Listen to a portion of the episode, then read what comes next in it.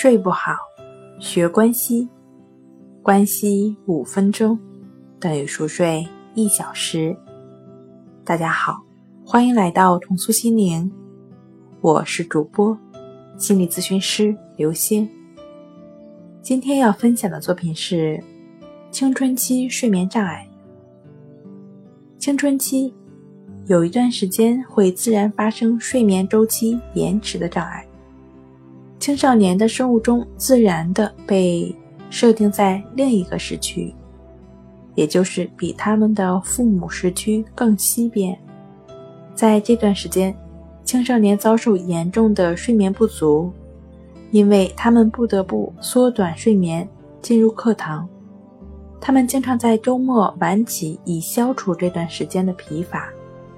其结果呢，往往是因为青少年晚起而引起。家庭关系的紧张。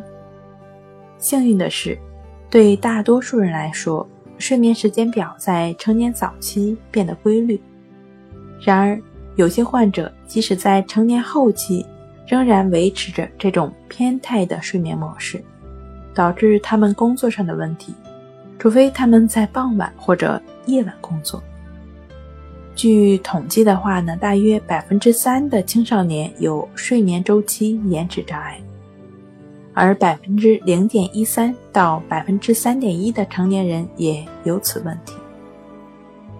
好了，今天跟您分享到这儿，欢迎关注我们的微信公众账号“重塑心灵心理康复中心”，也可以添加 s u 零一。